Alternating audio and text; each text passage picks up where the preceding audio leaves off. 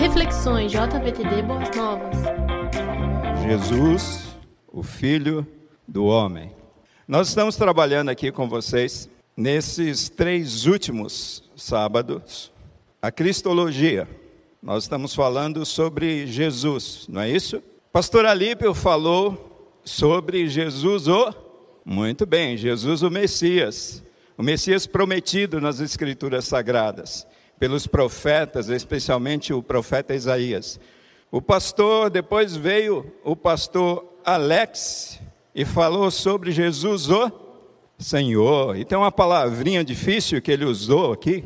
E a última, recente, pastor Kleber, é isso mesmo. E ele falou sobre Jesus, o Filho de Deus. Então o pessoal está atento aí, viu, pastores? Então nós vamos para os textos bíblicos. E o tema da nossa reflexão é Jesus, o Filho do Homem. Muito mais que um título que Jesus recebe, mas uma função, eu diria que uma função.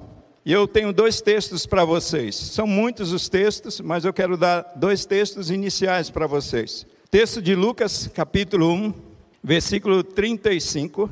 E outro texto é o texto de Gálatas, capítulo 4, versículos 4 e 5.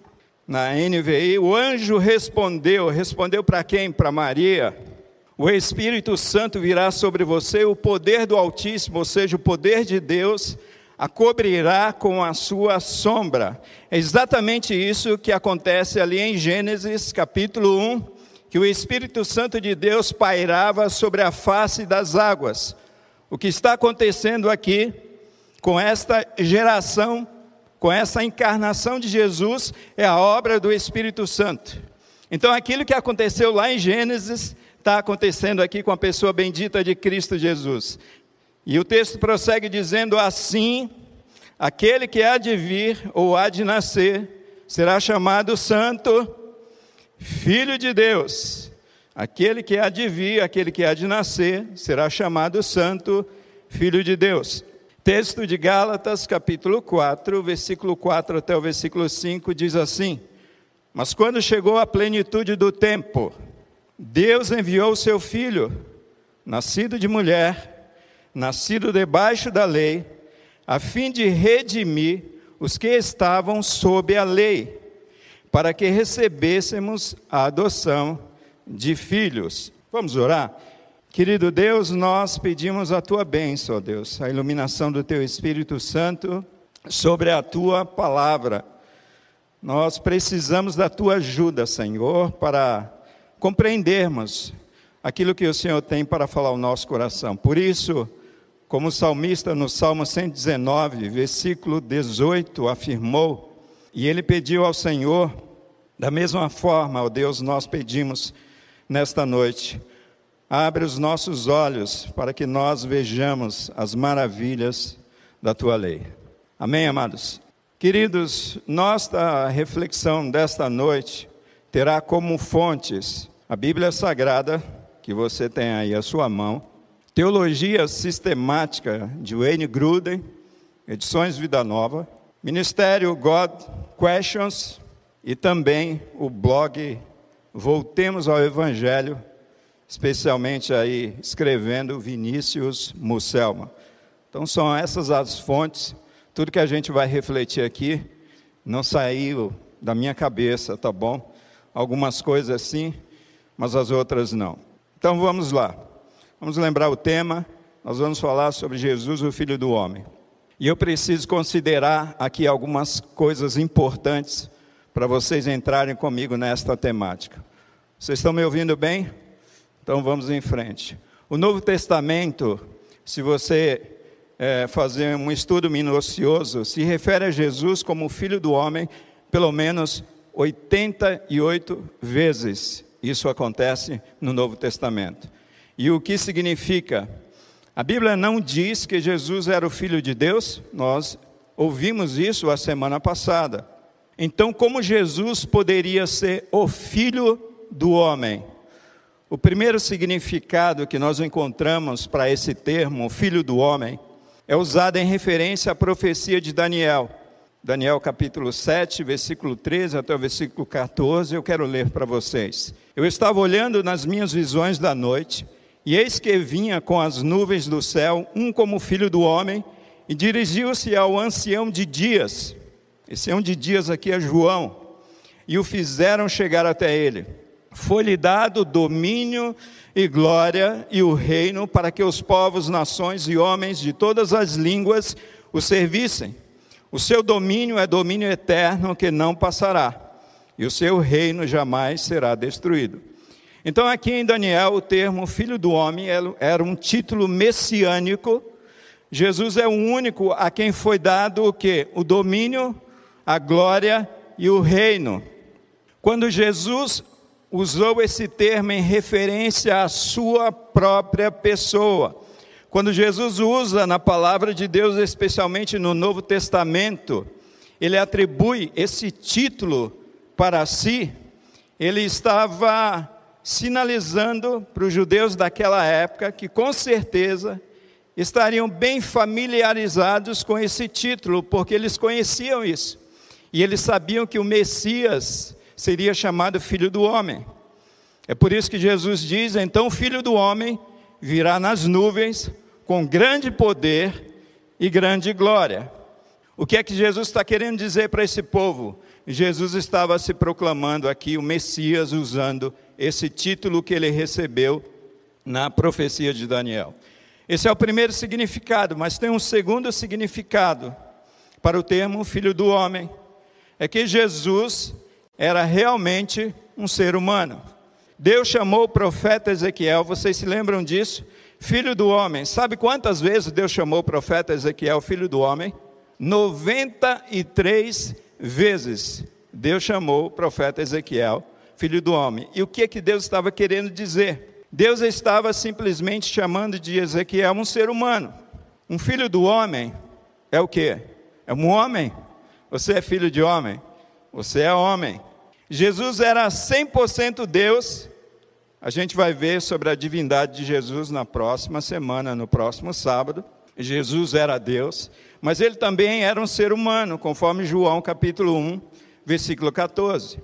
Em 1 de João capítulo 4, versículo 2 nos diz: "Nisto reconhecereis o espírito de Deus, todo espírito que confessa que Jesus veio em carne, esse espírito é de Deus. Sim, Jesus era o filho de Deus, ele era Deus em sua essência, sim. Jesus também era o filho do homem.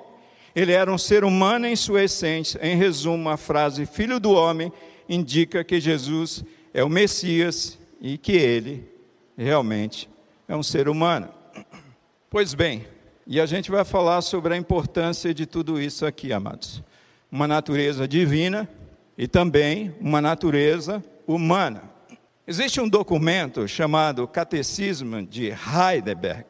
Esse documento foi elaborado na Alemanha no ano de 1563 e era um documento, né, afirmações a respeito tanto da humanidade quanto da divindade do Messias. E as igrejas, especialmente as igrejas reformadas da, da Holanda, naquela época, seguiam esse documento. E o que é que diz esse documento? O Filho eterno, gerado segundo a divindade, pelo Pai antes de todos os séculos, uniu-se à natureza humana na, na, no ventre da Virgem.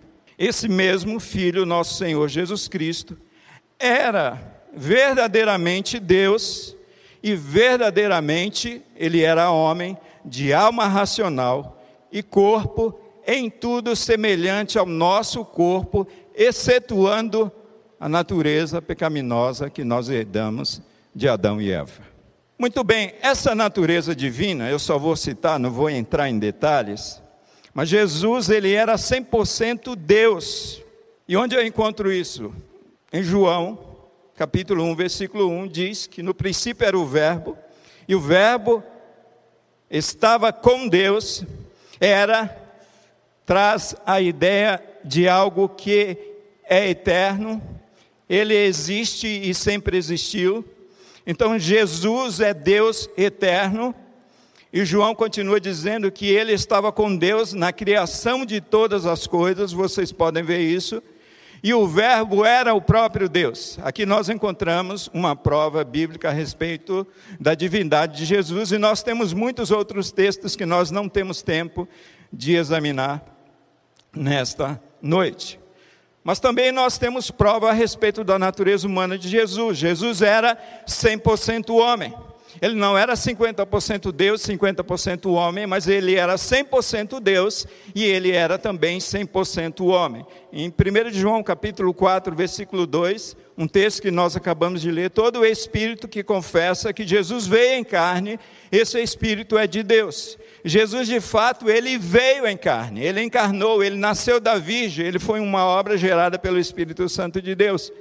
E no Evangelho de João, capítulo 1, versículo 14, diz: O Verbo se fez carne e habitou entre nós. Eu quero fazer algumas considerações ainda a respeito dessa humanidade de Jesus. Vocês estão me entendendo? Estão conseguindo acompanhar o raciocínio aqui, amados? Então, balança a cabeça assim, ó. Ah, então tá bom. Algumas considerações ainda a respeito da humanidade de Jesus. Jesus não era um ser divino que parecia ser humano. Jesus não era um ser divino que parecia um ser humano. Ele era 100% divino e 100% humano de carne e ossos, com alma e tudo mais. Segunda consideração que eu preciso fazer com vocês aqui a respeito da natureza humana de Jesus. Jesus não era Deus em pele humana, como acreditavam os deuses do Império Grego Romano, daquela cultura grego-romana. Jesus era um homem plenamente humano em todos os seus sentidos, e isso você precisa guardar para você aí. Então, nós temos uma nova projeção, falando ainda a respeito da humanidade de Cristo, e aí a gente precisa examinar algumas características a respeito dessa humanidade de Cristo. Pastor, eu não estou convencido que Jesus de fato era 100% homem, eu ainda tenho dúvidas. Então vamos lá. Tem um slide aí que vai falar a respeito do nascimento virginal de Cristo. Tem muitas referências bíblicas aí, mas eu quero separar Lucas capítulo 1, versículo 34 a versículo 35. Perguntou Maria ao anjo: Como acontecerá isso se sou virgem? O anjo respondeu: O Espírito Santo virá sobre você. E aqui eu quero abrir um parêntese a respeito da impecabilidade de Jesus. Jesus não era um homem sem pecado, a parte do pecado por conta da virgindade de Maria, tá bom, amados? Maria era uma mulher pecadora. Jesus ele não não recebeu essa essa isso da natureza humana, esse aspecto da natureza humana, essa pecabilidade, Jesus não ele não absorveu isso por conta da obra do Espírito Santo, ok? Então não é por conta da Virgem Maria. Então o anjo respondeu: O Espírito Santo virá sobre você, Maria, e o poder do Altíssimo, o poder de Deus, te cobrirá com a sua sombra. Assim, aquele que há de nascer será chamado, olha que interessante, será chamado Santo e será chamado Filho de Maria, Filho de Deus. Então Jesus, ele nasce de uma mulher, como eu nasci de uma mulher, e como vocês nasceram de uma mulher. Mas um outro aspecto, uma outra característica interessante para nós também é que Jesus ele possuía um corpo humano.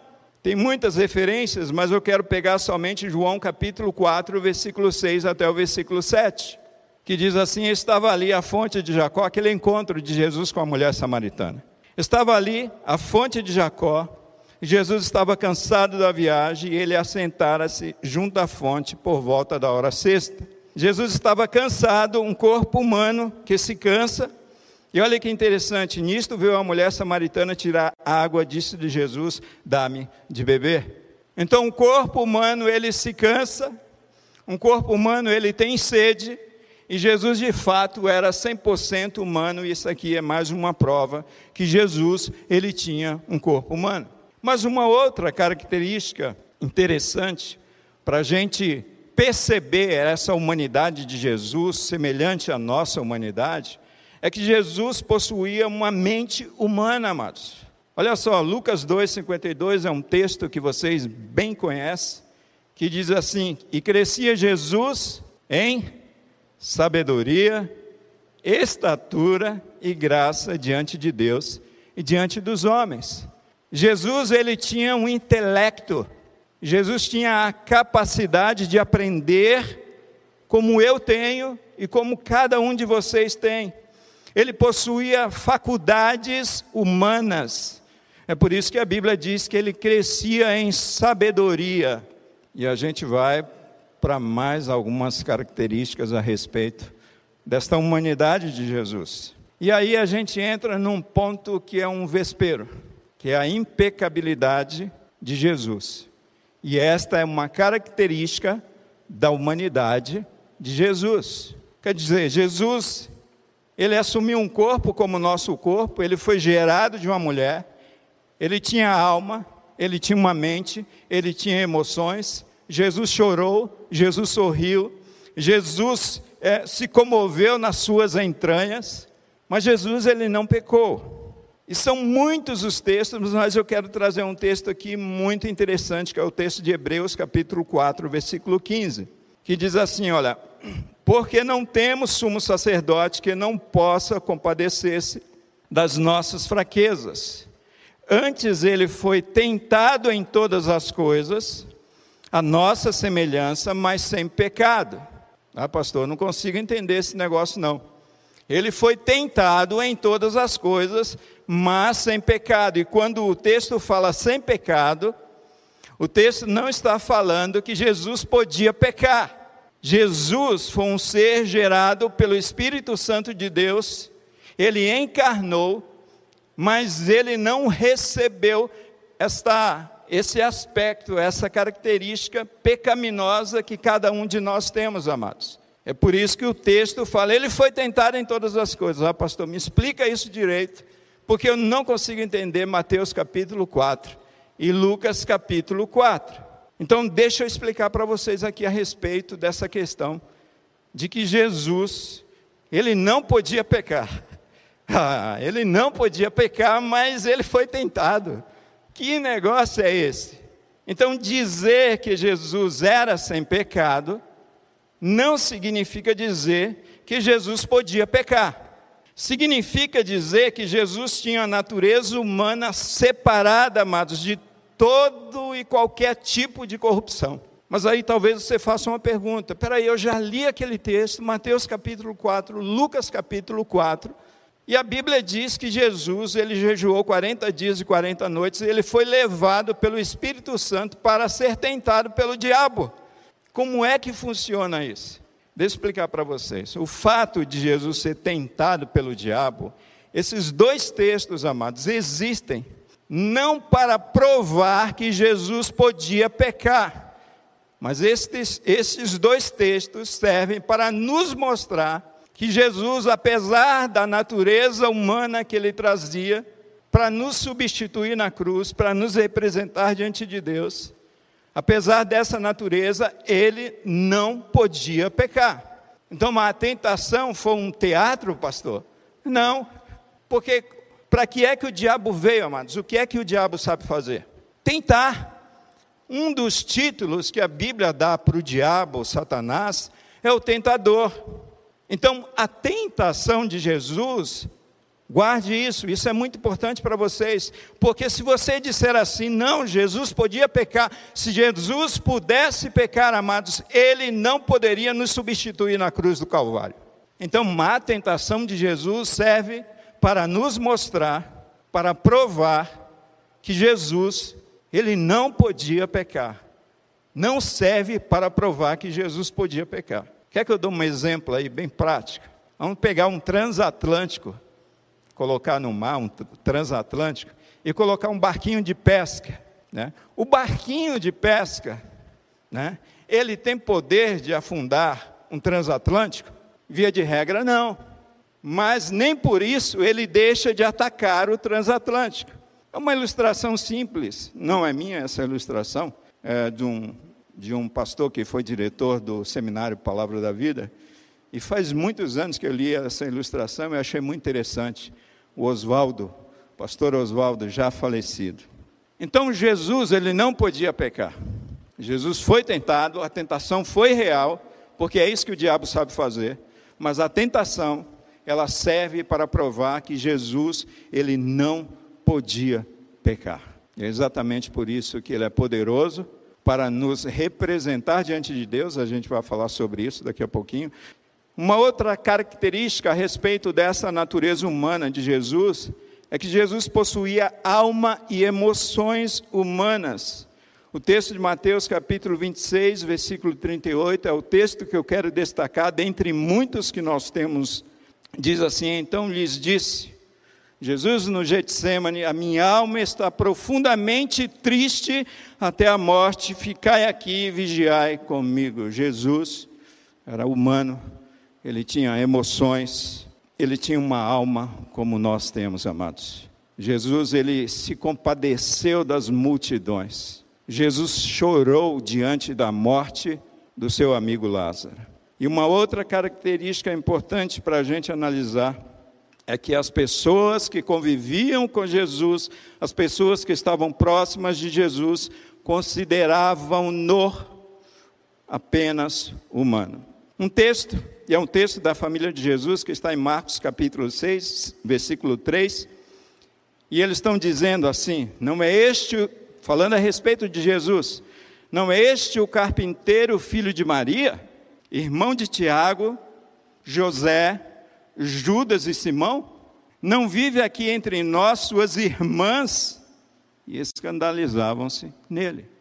As pessoas que conviveram com Jesus naquela época, no seu ministério terreno, elas tinham esta convicção de que ali estava um homem, um Jesus 100% homem, amados. Um Jesus que comeu com seus discípulos, inclusive depois da sua ressurreição, quando ele aparece entre os discípulos. Agora a gente precisa fazer algumas perguntas aqui a respeito dessa humanidade de Jesus, porque quando a gente fala a respeito da humanidade de Jesus, e parece que a gente fica só com conceitos, com conteúdos, mas o que isso tem a ver com a nossa realidade, o que isso tem a ver com a nossa vida, o que isso tem a ver com, com a nossa salvação, o que isso tem a ver com o meu dia a dia. Então a gente agora vai mais para a parte prática dessa nossa palavra aqui desta noite. Então, nós vamos ver aqui as implicações da humanidade de Jesus para mim, as implicações da humanidade de Jesus para a sua vida e para vocês que nos acompanham pela internet. Então, a primeira coisa a respeito da importância da humanidade de Jesus é que esse Jesus plenamente humano, ele podia possibilitar e ele pôde possibilitar para nós uma obediência representativa. Irmãos, se você observar, nós somos desobedientes desde criança. Desde criança. Não sei se você já teve a oportunidade de ver alguma criança, e às vezes ninguém falou nada para esta criança, que fazer tal coisa era errado.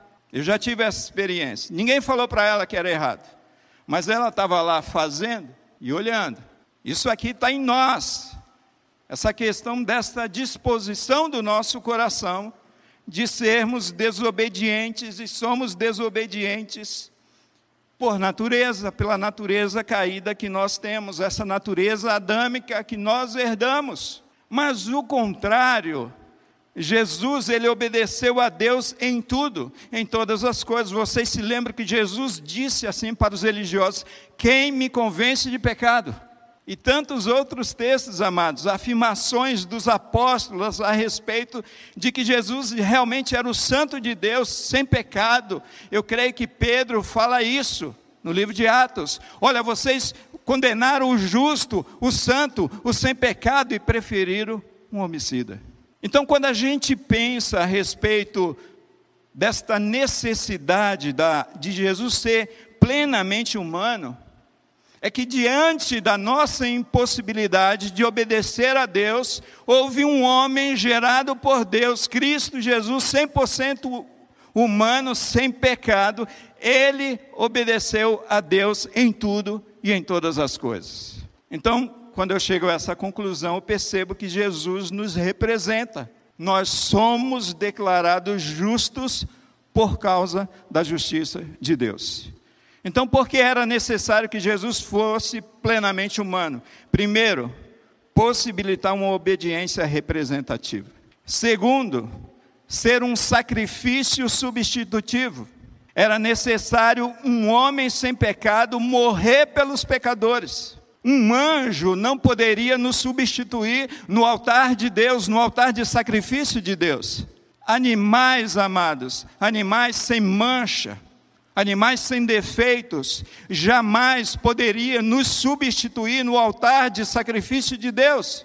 Tanto é que quando nós olhamos o Antigo Testamento, essas coisas vão se repetindo, vão se repetindo, vão se repetindo, e Deus, Ele nunca está satisfeito. Tanto é que está escrito na Bíblia Sagrada que sacrifícios e, e, e ofertas o Senhor não quis. Então, Jesus, para nós, esse Jesus humano, ele é o único que pôde nos representar diante de Deus, nos substituir naquela cruz, tomar o nosso lugar e morrer por nós, para que nós pudéssemos ter salvação, redenção e vida eterna. Amados. Então, a segunda coisa, porque era necessário que Jesus fosse plenamente humano, é que Jesus, ele é um sacrifício substitutivo para cada um de nós. Mas em terceiro lugar, porque era necessário que Jesus fosse plenamente humano, nós precisávamos de um mediador entre Deus e os homens. Então, quando a gente vê Jesus, Jesus ele tinha uma natureza 100% divina e Jesus tinha uma natureza 100% humana. E Jesus obedeceu a Deus em todas as coisas e em nada falhou diante de Deus.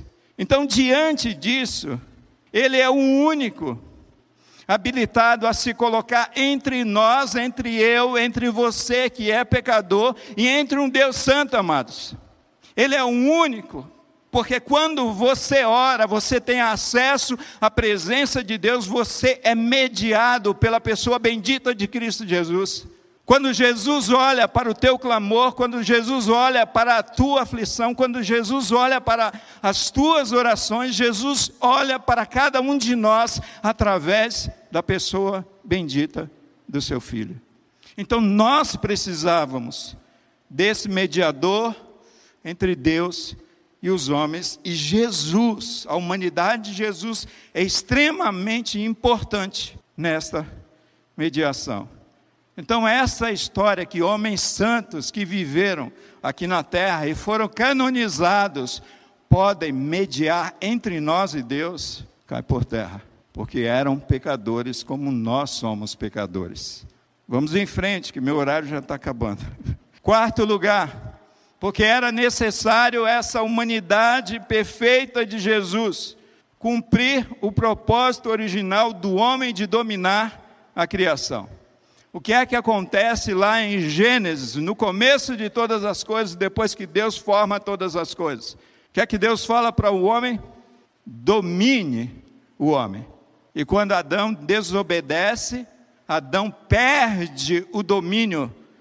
Adão entrega o domínio para Satanás. Mas sabe o que é interessante? Porque quando nós lemos Filipenses capítulo 2, quando Paulo vai falar aquele texto muito conhecido de todos vocês, tende em vós o mesmo sentimento que houve em Cristo Jesus, que mesmo sendo Deus, não usurpou ser igual a Deus, mas assumiu a forma de servo, né, semelhante a nós, e foi obediente até a morte, morte de cruz. Então, essa obediência irretocável de Cristo Jesus trouxe o domínio de todas as coisas. É por isso que ele é chamado de Kyrios, Senhor sobre todas as coisas. Jesus, amados, ele com a sua obediência, ele resgata esse domínio que Adão e que nós perdemos.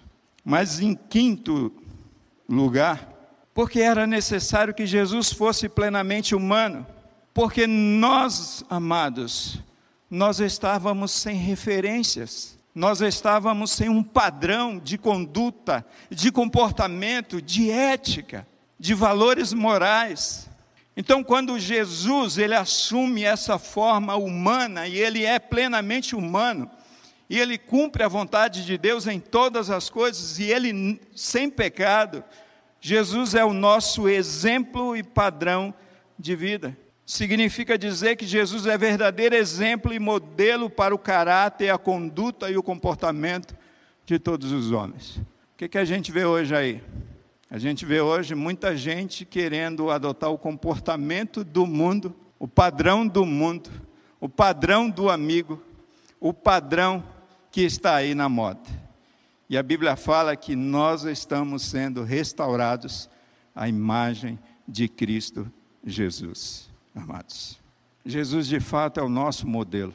A maneira como eu vivo, a maneira como eu me comporto, a maneira como eu me relaciono, deve ser norteado pela vida de Jesus Cristo, o nosso Senhor. E é desse modelo, amados, que o mundo precisa. E era chocante quando a igreja tinha Cristo Jesus como seu modelo, como seu padrão. Infelizmente, tem muitas pessoas que estão se envergonhando de viver como Cristo viveu. E é por isso que Paulo escreve aos Romanos, capítulo 12, versículo 1 e 2: Olha, rogo-vos, pois, irmãos, pelas misericórdias de Deus, que vos apresenteis como sacrifício vivo, santo e agradável a Deus, que é o vosso culto racional, e não vos conformeis com este presente século. O que é se conformar? É ter o mundo como padrão de sua vida. É ter o mundo como modelo de sua vida, é você se amoldar aos valores, aos princípios deste mundo. E quando Jesus ele se torna plenamente humano, ele se torna de fato o nosso exemplo e padrão na vida. Mas em sexto e último lugar, amados, eu não quero me delongar mais, porque era necessário que Jesus fosse plenamente humano, ser o nosso sumo sacerdote empático. E nós encontramos isso no livro de Hebreus. Porque Jesus, ele assumiu a nossa humanidade, Jesus sofreu aquilo que sofremos. Irmãos, isso aqui é extremamente importante para nós. Sabe por quê? Porque a nossa relação com Cristo parece que é só uma relação com Cristo 100% divino e não com Cristo 100% humano. Parece que na nossa mente, no nosso coração, a gente pensa que Jesus Cristo, ele nos socorre nas nossas lutas, nas nossas aflições, nas nossas dores, porque ele é Deus, porque ele sabe de todas as coisas.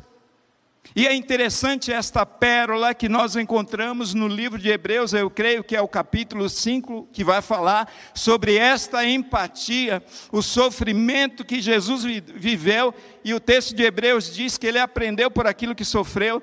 Ou seja, Jesus viveu a experiência de ser traído, Jesus viveu a experiência de estar deprimido, de estar triste, angustiado, de chorar, sabe, de, de enfrentar é, abandono, de ser injustiçado. Jesus, amados, Jesus viveu a nossa vida, esse Jesus 100% humano. E é por isso, quando você chega com as suas dores, com as suas angústias, com a sua solidão, com o seu drama de vida, diante desse supremo sacerdote, ele sabe exatamente aquilo que passa com você, porque ele viveu tudo aquilo que você viveu na sua carne.